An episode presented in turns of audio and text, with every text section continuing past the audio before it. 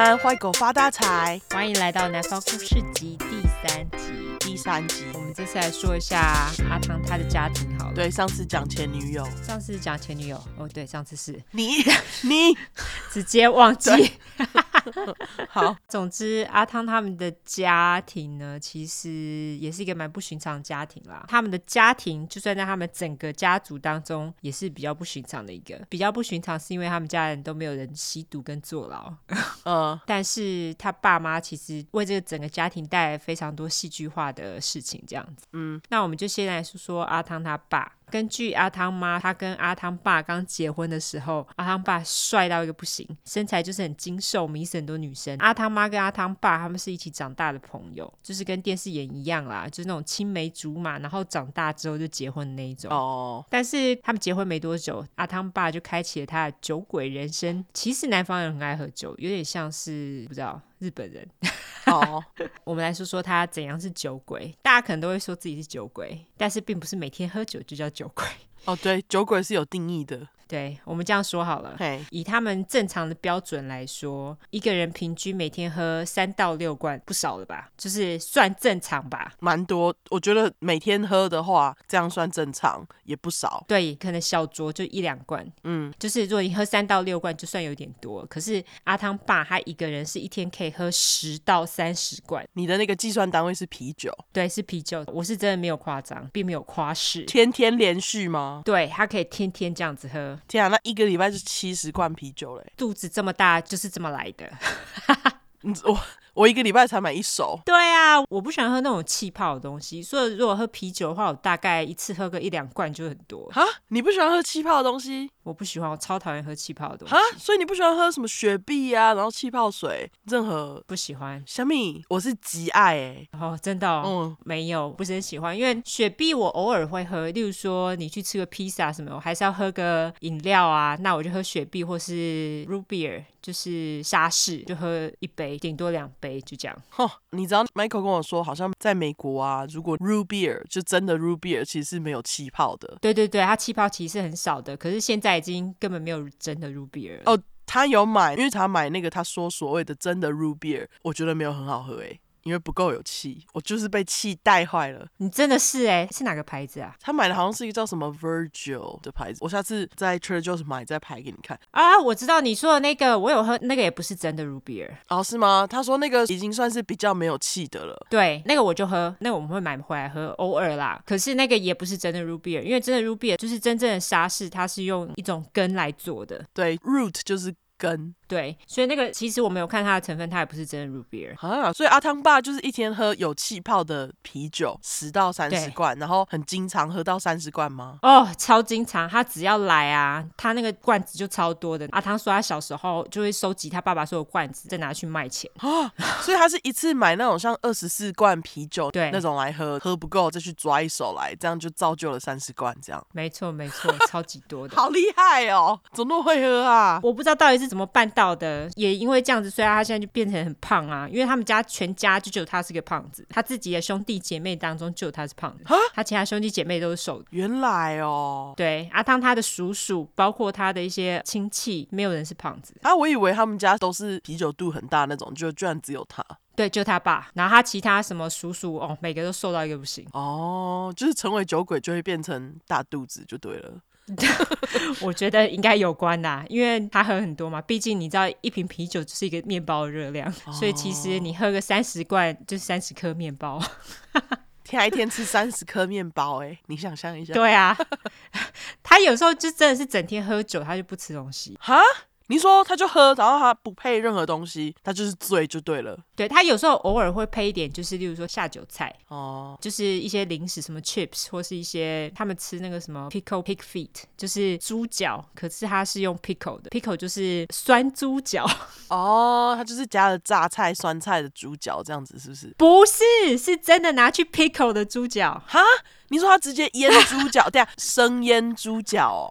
他有生腌吗？没有，有煮过啦。煮过之后，然后放进 pickle juice。OK，懂了。因为你说腌猪脚，我本来以为是你知道像腊肉那样。哦，不是不是，他们不是那一种，我没吃过，因为我不吃红肉嘛。嗯。但是我看过他们就罐子里面是装那个猪脚，然后它是放在里面腌的。听说吃起来就是像酸黄瓜的感觉，但是它是猪脚。怎么那么神奇的配菜啊？对，他们这边很多那种很奇怪 pickle 的东西耶。我完全没想到有 pickle 猪脚这种东西耶，这是这我第一次知道。之前我跟你说 pickle egg 对不对？对，就是酸。酸白煮蛋，应该叫做酸小黄瓜腌制汁。对对，那个中文我真不知道怎么翻。对，我不知道怎么翻。Pickle egg, pickle pig feet。他们南方人就喜欢吃这些东西，我觉得应该是很热啦，然后那吃起来就很刷嘴。总之，他爸就是配那种东西吃啊。哦，我听到酒鬼定义是说，就是你睡前在喝，你睡醒也在喝，你醒来第一件事情就是在找酒喝，那个就是酒鬼。就是，而且他们都会说，你如果宿醉，你就是在继续喝，你就好了。这是骗人的，好不好？不要相信这个话，大家。我之前就有相信这个，然后就把自己搞砸。哈，你居然相信这个？小时候不懂事，二十几岁而已，第一次宿醉就觉得天啊，好痛苦。然后就我朋友就跟我讲说，哦，你知道宿醉就是怎样吗？就再喝，继续喝。然后我想说，哦，好吧，那我就喝 Mimosa。结果我就更痛苦。你居然相信你朋友的鬼话？对，我那时候才二十出头，很后悔。大家千万不要这么做。对。但是酒鬼就会这么做，借口啦。没错，阿汤说他爸从小就会训练他开车，就教他开车，就真的是从小。我们所谓从小，可能是说哦，十八岁这样子，台湾十八岁才能考驾照嘛。嗯，但是阿汤他是十岁就知道怎么开车。哎，Michael 八岁就知道怎么开车嘞。那他为什么他这么早就知道？因为他爸小时候就教他开车，跟阿汤的爸爸一样。他爸还是酒鬼吗？不是，但是美国人好像很喜欢从很小开始就教小孩子开车。但是阿汤爸很早就教他开车的原因，是因为他是酒鬼啊，因为就是在他喝烂醉的时候可以把他送回家。竟然是这个原因？对，而且他是真的开在路上，他不是就是在那种什么停车场学的那一种、欸。哎，哦，没有没有，Michael 是在停车场学的，因为他爸爸是想要把他培养成参加一些，比方说开车比赛的人，哦、所以他从很小就教他开车，不是因为叫他载他回家了，原因。不一样，阿汤是真有开上路哎，而且就是已经稀松平常很多次了。哈，没人抓他吗？可能都很晚吧，我也不知道哎。或者是他爸爸都会跟他说，你要走哪一条路回家，就比较不会被警察抓到这样子。他好可怜，这是什么童年呐、啊？对，他就常常就要把烂醉的爸爸开车载回家，也算是一个学习开车好方法啦。他是真的还蛮会开车的。对啦，对我们没有很早学，现在就变不太会开车的小狒狒，现在就熟啦，对。对，对，阿汤爸他其实也是一个很聪明的人啊，因为阿汤到现在还是会跟他请教很多事情。阿汤他小聪明也蛮多的，我觉得也是来自于他爸爸。要说遗传也是，可是实际上他是从小被训练出来的，因为从小他爸就跟他讲说：“我没耐心教你哦，你就看我怎么做，你就学起来。”所以他后来就养成他就是看别人怎么做，他就学起来知道怎么做这样。哦，毕竟阿汤爸还叫他去跳到鳄鱼上面。叫他喝醉了自己回家，好像也不意外哈。对，啊，他爸根本没在管他，就觉得哎，那个儿子 活着算命好。对。这倒是真的，对这是真的。南方人养孩子就是这样，活着即可。对，活着就好。嘿，对。阿汤他们以前的家族事业是做屋顶的，但是因为你也知道，他爸后来就是开始喝的烂醉变肥，做屋顶就不大适合他。是说你知道他为什么开始把自己喝到烂醉吗？为什么婚后会开始喝醉吗？听说，听说原因就是因为他觉得阿汤妈实在是太碎念了，然后管东管西，常跟他吵架，而且我觉得他自己本身也有忧郁症，他忧郁症是。来自于他爸爸，等会再跟你们说为什么。好，就是阿汤爷爷。总之，他后来就是因为喝的很烂醉，所以后来做屋顶就不大适合他。因为你那么肥，到屋顶上，如果屋顶有哪个地方烂掉，你就会掉下来。这是真的，很实际。他有掉过吗？他好像也就是有踩过，就脚直接踩到人家阁楼去。哦，我以为他是掉到一楼，像那个电影里面一样。OK。大部分都有阁楼啦还好是这样子，但是没有关系，他有其他副业。这个时候，阿汤爸就会开始帮别人讨债。那他除了就是拿那个球棒揍人，揍到人家还债之外，他还有自己一套比较特殊的讨债方式。有一天，他就带着阿汤妈到一栋房子前面，然后这个时候他就拿一把枪给阿汤妈，跟他说：“哎，你看到那个窗子了吗？朝着那个窗子射就好了。”哈。说特殊讨债方式，OK。你们也知道，美国枪支是很泛滥，而且很好到手。对，而且南方人几乎每个人家里都有枪。你家也有啊？我家很多把。对对，到户外练习打靶。练枪根本就是稀松平常，跟放屁一样。阿汤妈呢，她其实是神枪手，结果阿汤爸教她这样做，她还真的照做。后来才发现那个民宅是真的有人住。阿汤觉得他妈其实知道，他只是装傻，就是他只是想要射就对了。对，他只是觉得射可能也会很爽。OK，所以阿汤爸其实是要用阿汤妈去跟人家讨债啦，就是吓吓人家这样。OK，那还有一次，阿汤爸他找了一个人到家里喝酒，那个人其实是阿汤爸他要讨债的对象。结果他们聊聊聊得很开心，大家都在笑得很开心的时候，突然一转头，那个人已经倒在地上了。原来就是阿汤爸在神不知鬼不觉的情况之下，就朝那个人揍了一拳，然后他就倒地了。那重点是最后他有拿到钱吗？我猜应该是有吧，因为听说他讨债效率还蛮不错的。哦，是，哦，因为他是蛮恐怖的。对，因为他是一个力气很大的人。阿汤爸他这种聊得很开心，但是突然会翻脸的事迹也不是就这么一次啦。他的精神状况不是很稳定。听起来是这样。对，那阿汤的小舅，也就是阿汤妈的弟弟，他以前其实也是一个酒鬼，所以他跟阿汤爸算是一拍即合，因为毕竟是两个酒鬼。对。但是有一天他们喝酒，那时候他们就是拿一把刀在谈那把刀，什么二十四 K 镀金啊，很利之类的。阿汤爸那个时候又觉得啊，小舅一直讲话，他那个小舅讲话就是那种很吵那种声音，嗯，他就这样嘿嘿嘿那种声音，很尖锐的声音，是不是？我不知道该怎么形容，他是那种喉音很重的人，所以他讲话会有一点。点就是很扁，你是说像那种美国 country music 的歌手唱歌这样嘿嘿嘿那种拖拖拉拉的感觉吗？啊，我不知道你说的是哪一种，就是乡村乐的歌手通常会有的声音。哈，我完全无法想象你说的是哪一种哎、欸，哦、我只想到猫王哎、欸。哦，好，不是不是不是不是猫王的，我是在讲那种很 cheesy，然后男生都喜欢唱的尾音拖很重那种乡村乐。不是不是那一种，我说的是那一种。你有没有看过有一个之前 MTV 的卡通叫做什么 Butthead and Travis？没印象，可能太老了，你不知道。好，无所谓，没关系。就是 你知道 MTV 这种东西吗？我知道，我知道，我有看过的。我没有年轻你这么多哈。哦，好，那我想一下有谁声音，反正就是很扁的声音啦。OK，对。那他爸就觉得他很吵，但是因为阿汤他舅舅不止喝醉爱说话，他平常就很爱说话。然后结果阿汤爸那个时候就手上因为拿着他们刚刚谈论的那一把刀，他就直接拿那个刀子往他身上一划。然后就见血了，而且那把刀超利的，而且那个不是皮肉伤，那个是后来他舅舅就送医去缝了好几针啊。他舅舅曾经就是把衣服翻起来给我们看，说：“哎，你爸那时候发疯，朝我身上一割。”然后他就说：“那个阿汤爸就是一个疯子啊。”哦，他是开玩笑讲，还是他真的这么觉得？我觉得他真的是这么觉得啊，都被划一刀了。我也是这么觉得，因为毕竟你本来喝酒喝的这么开心，然后才在讲小刀，你马上就被划了，到底是怎样？对。就是蛮突然的。对，阿汤爸平常会讲一些蛮低级的笑话，他很喜欢开黄色笑话，但是他其实是一个很忧郁的人。我跟阿汤在加州的时候，他喝醉的时候会打给阿汤，然后两个人就边讲边哭成一团，阿汤就陪他爸一起哭。那后来阿汤回来之后，他的心情其实就比较好了，但是他喝的烂醉的时候，说还是会找阿汤来，然后拿着我刚刚说那种二十四罐的那种啤酒，他有时候就是还不好意思让我看到那么多罐啤酒，他会都放在车子里面，就。自己跑进车子一罐一罐拿，那就不要喝啊！没有，他就是要喝。就一回头，你就看到一大堆罐子。你去车上一罐一罐拿，有比较好吗？还不是都会被拿出来？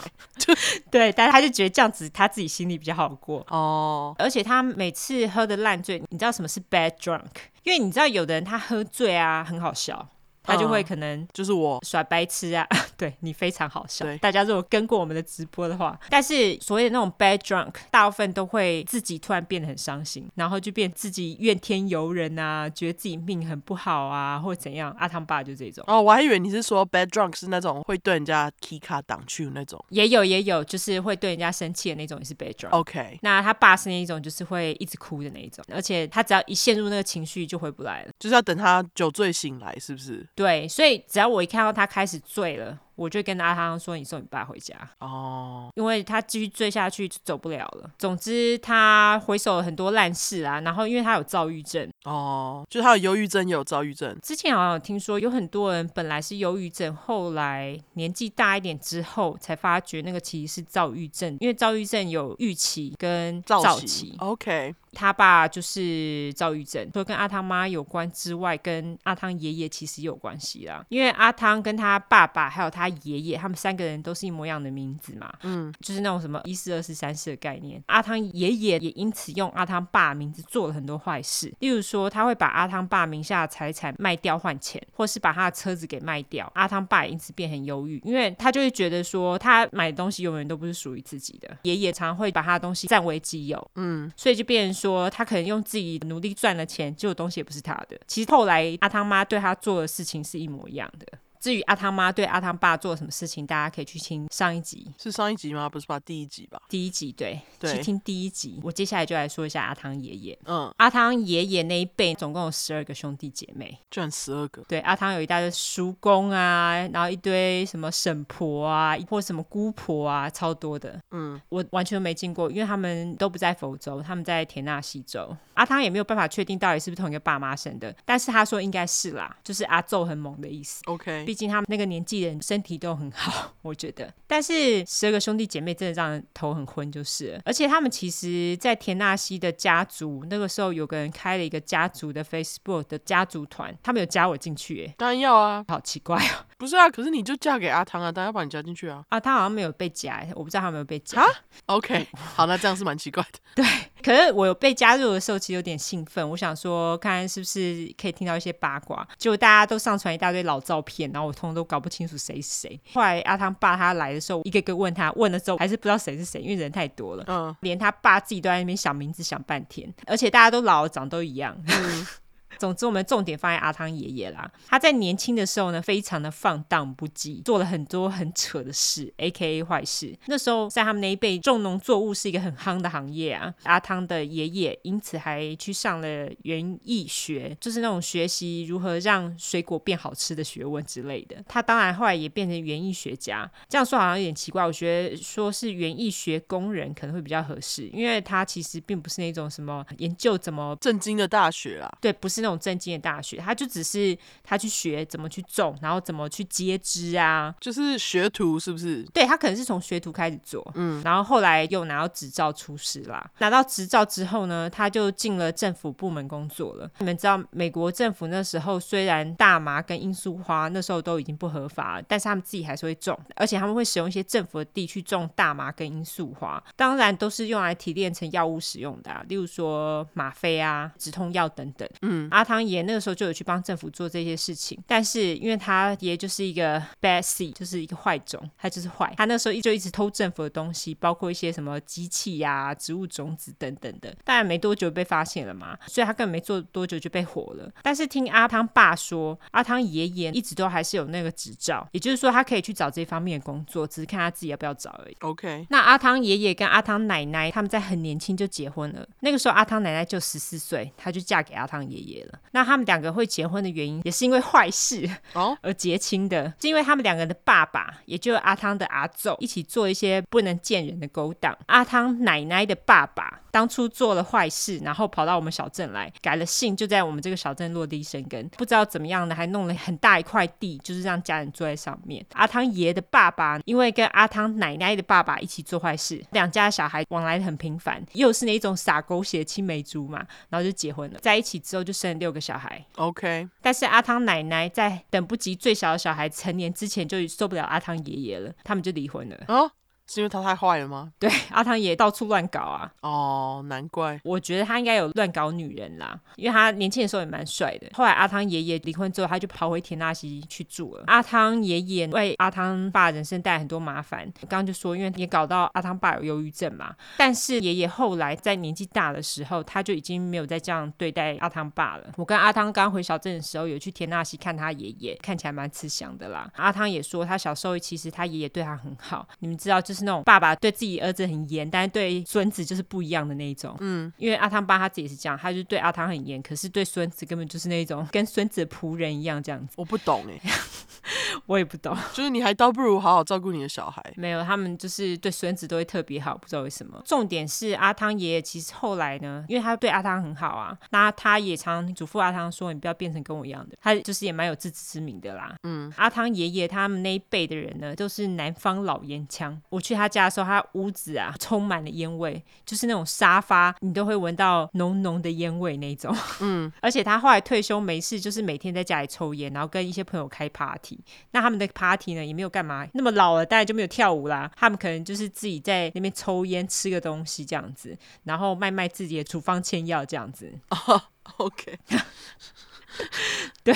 卖处方箋药，真的，而且你知道他们那个处方签药，我觉得蛮夸张的。因为其实像他们这些卖处方签药的人，他们手上之所以会有这么多处方签药，是因为他们去看医生的时候，都会跟医生讲说，哦，哪里痛哪里痛啊，然后药不够啊，干嘛的，所以医生就会给他药越开越重。对，然后他就会拿很多，他们就可以把那些药拿去卖。对啊，那个阿汤奶奶前几集不是也这样搞吗？对，他奶奶之前就是这样做。对啊，阿汤爷爷后来在前两年，也就二零一九年的时候就中风了。不中风也很奇怪，因为烟抽很凶。他年纪也不算轻，他大概快八十岁了，可是他很瘦哦，抽这么多烟，一直到将近八十岁才中风。我觉得主要是因为他不胖哦。我觉得现代人比较容易中风，就是因为吃的很好嘛。对，心血管疾病嘛。对对对对，那因为他其实。我觉得他没什么在吃东西啊，他吃的东西还是那种，就南方人最爱什么培根啊，什么 biscuit and gravy 啊那种东西。但是因为他吃很少，所以他一直到将近八十岁才中风。阿汤爸他们家最小的小弟，就是阿汤的叔叔，就跑去照顾他，然后还顺便叫他做一些买卖大麻的生意。顺便叫谁？阿汤爷爷哦。Oh. 阿汤爷爷他有一个在一起很久的女朋友，我叫他长腿，因为他腿很长。这个长腿姨呢，他当然是一个老烟枪，不然怎么跟阿汤爷爷混这么久？其实长腿姨呢，对阿汤也非常的好。上次我们回去，他看到阿汤也非常热情，他跟阿汤也非常熟人，他也常常会在阿汤 FB 留言。哎，他后来有加我 FB 耶。哦，是哦。对，他人很好，但是他后来就是因为去年武汉肺炎开始之后，他就中了武汉肺炎。而且听说差点死掉，因为他老烟枪嘛。嗯。后来虽然好了，当然他的肺就是造成了一些永久性的损伤。但是我猜他应该烟还是照抽啦。他们南方人没在怕的。对。不抽烟无宁死啊。对。阿汤爷爷在中风之后呢，身体就每况愈下。而且他中风之后，中风不是都送医急救嘛？嗯。就得要住院一阵子嘛，因为医生要观察。但是他那个时候就一直吵着，他不想要住院，他要回家。哼。原因是因为他非常怕自己死在医院。哦，可以理解。那后来阿汤爷爷爷呢，似乎又陆续送医院送了几次，就是也是中风的关系。有次医生认为阿汤爷爷有严重的药瘾跟酒瘾，然后就建议他要戒掉。啊，他的确也有啊，但是因为他已经年近八十了，他就是七八七九岁了，阿汤就觉得有什么好戒，他都快死了，他就觉得如果要戒酒跟戒药的话，其实都是要走过一个戒断症状，他也就是已经要死不活了，还要他经过那些戒断症状太痛苦了，对，所以阿汤听到的时候就跟亲戚说啊，你就让他用吧，反正他应该知道自己日子紧了，嗯，果不其然，阿汤爷在没多久，就是在他过世的前两天，他就被送进医院了，听说是因为昏倒了，才知道阿汤爷爷其实已经肺癌末期，也不意外啦。阿汤爷似乎很早就知道了，但是他没有跟任何人说，大家都是最后一刻才知道的。嗯，阿汤的大姑，我就叫她娜娜。那一天，他就是跟他的姑丈一起跑去医院，但是他那时候去的时候，他就跟阿汤爷爷说：“啊，我得走了。”就阿汤爷爷就跟他的大姑娜娜讲说：“你再待一晚，我死了再走也不迟。”好讲跟他讲。可是你听了，你可能会觉得这个好像是在威胁他。嗯，但是他其实知道自己日子紧了。嗯，因为后来就是在阿汤爷爷要走的前一刻，他就跟娜娜说：“你给我一杯水。”但是娜娜有点急掰，他就说：“不行，这样子你会呛到。”他说：“我帮你用棉花棒润润嘴唇。”就好了，但搞不好是真的是为他好啊。他的确是为他好，我等你讲你就知道了。OK，那个时候阿汤爷爷呢，他那时候就是很美送嘛，因为他不给他喝水，就他就把罩在嘴巴上的那个氧气罩一拔，他就说连杯水都不给我喝，我活着干嘛？然后就慢慢停止呼吸了。那他也的确在娜娜要走之前就死了。听说娜娜最后也是握着阿汤爷爷的手唱圣歌，因为他是那个很虔诚的耶和华的见证人。OK，但是我阿汤爸他听了就翻白眼。总之，据阿汤爸说，他说不知道为何这些啊有着西部魂的人，他们在走的前一刻总是会跟人家要一杯水喝。他说他有很多亲戚都是这样。我觉得应该大家都是吧。不只有西部魂。真的吗？你有听说别人这样子吗？我不知道哎、欸，好像每个人在死前不是都会要一杯水吗？感觉有吗？我没有听说过哎、欸。哦。我听说我朋友他家人是这样啊。哦，真的哦？对啊。总之阿汤爸他有讲说他们家人都是这样，所以他们才会觉得娜娜不给他喝水很机车啊。哦，所以他们是觉得说，其实那时候阿汤爷就是要走了，所以他才想要要水，结果娜娜还不给他，对，他还不给他。哦，哼所以他们才会觉得就是娜娜有点机车。那个时候阿汤的大妹，她听到爷爷快死了，她其实蛮伤心的。她也是阿汤家当中。跟整个家族的人往来比较密切的一个人，他那个时候打电话很伤心，跟阿汤说他有很多事情都来不及做啊，等等，反正他就很伤心啊。爷爷走的时候，而且在阿汤爷快不行的那天晚上，阿汤大妹本来跟阿汤的姐姐想要连夜赶到田纳西，他们是半夜就开车赶过去，开车大概要八九个小时，结果才开到一半就收到阿汤爷爷去世的消息，后来两个人就很伤心的开着车子回头了。都开一半了，可是你开去干嘛？因为其实丧礼他们也没有办法做主啊。哦，可是去看爷爷最后一面之类的，可能去了还看不到。哦、重点就是这样子。OK OK，所以他们后来就只好回头。阿汤爷爷他其实在生前就把他火化的钱都准备好了，结果最奇怪的是他居然把他的提款卡交给一个跟他往来比较密切的朋友，但是那个朋友其实是一个毒虫啦。可想而知，他之所以接近阿汤爷爷关系，就是为了要他的处方煎药。阿汤爷爷他一死。他马上就把那些钱都提光了，拿去买毒品了嘛，而且还超领了两百块美金。哈？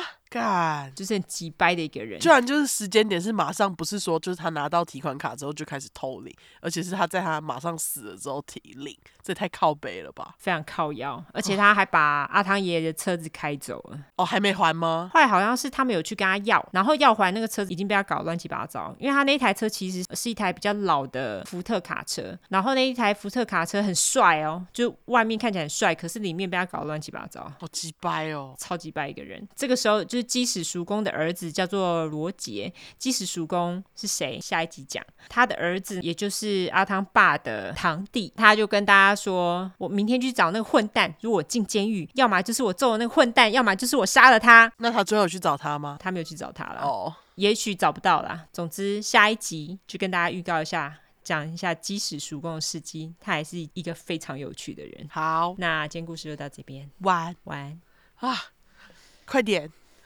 我要更多，你 要更多南方故事，有种哈，怎么结束了啊？希望大家也这么觉得。对，没错。Okay. 我们接下来要怎么办？上次是怎么收尾的？我忘记是怎么收尾。对大家，我们这个是南 方故事集，为什么这么难收尾？我们南方故事集每次都是在收尾之前想起来怎么收尾的。好啦，好像就是，如果大家还喜欢南方故事集的故事的话，就请到脸书社团，我们出快的脸书社团上面，你就可以看到南方故事集，然后加进去就可以了。我们没有把南方故事集社团变成公开，是因为里面有照片，你可以看到故事里的这些人。这些照片如果放在公开的话，阿汤的家人就会发现，这样尤兰达就会居居。所以，请大家应该会被挤吧？好。我应该会被挤吧？对，你应该会被南方人就是用枪打之类的，所以我们就是让尤兰达活着加入南方故事集。对，大家自己去看看。对，如果听完南方故事集还想听出快的话，呃，就就搜寻。出来是出十块的块，十块的块，后面 true crime。然后如果你只想搜寻英文的话呢，就是两次 true crime，T R U E C R I M E，T R U E C R I M E。我觉得我搜的还不错，还不错。喜欢我们的话，就给我们五星评论，对，加留言喽。谢谢大家，对，希望大家喜欢南方故事集，拜拜。